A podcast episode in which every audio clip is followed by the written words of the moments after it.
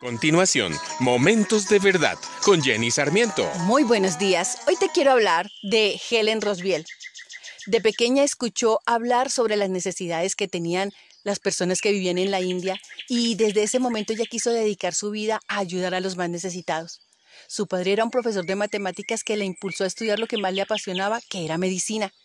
Helen estudió en Cambridge, fue una excelente alumna. Además, profesaba una gran fe en Dios. Ella decía, iré donde Dios quiere que vaya, cueste lo que me cueste. Una tarde después de una reunión de iglesia, subió a una montaña a orar y posteriormente recordaría que ella misma le diría al Señor, Ok, Dios, hoy lo digo en serio. Adelante, hazme más como Jesús, cueste lo que me cueste. Por favor, cuando sienta que no pueda soportarlo más y yo grite alto, ignorarás mi alto y recordarás que hoy te dije adelante. Luego, ella terminó sus estudios, recibió un doctorado, luego hizo curso por seis meses de evangelización, estudió francés, se especializó en medicina tropical y a los 28 años, por fin, viajó al Congo, África.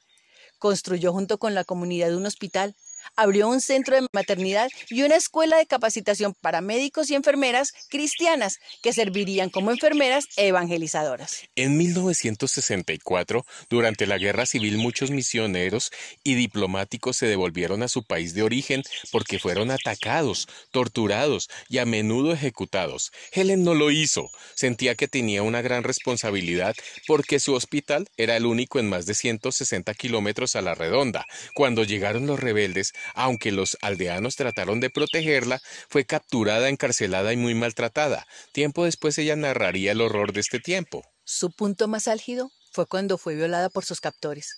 Fue un tiempo donde creyó que Dios la había abandonado. Sin embargo, fue en ese terrible periodo cuando recordó lo que ella le había dicho a Dios y el privilegio de ser una misionera. Además, se fortalecía recordando lo que Jesús decía. Si me persiguieron a mí, también los perseguirán a ustedes. Entonces no era su sufrimiento, era el de Cristo. Finalmente Helen fue liberada en 1965 y regresó al Reino Unido. Ella relata que Dios estuvo con ella en sus momentos más difíciles, que Él fue su consuelo y su fortaleza. Deseo que la historia de Helen Rosbiel te inspire, te anime y te permita recordar que todo lo que hagas, lo hagas como para Dios, quien está contigo en donde quiera que tú vas. Te envío un fuerte abrazo y mil bendiciones. Acabas de escuchar Momentos de Verdad, una palabra de vida para tu espíritu.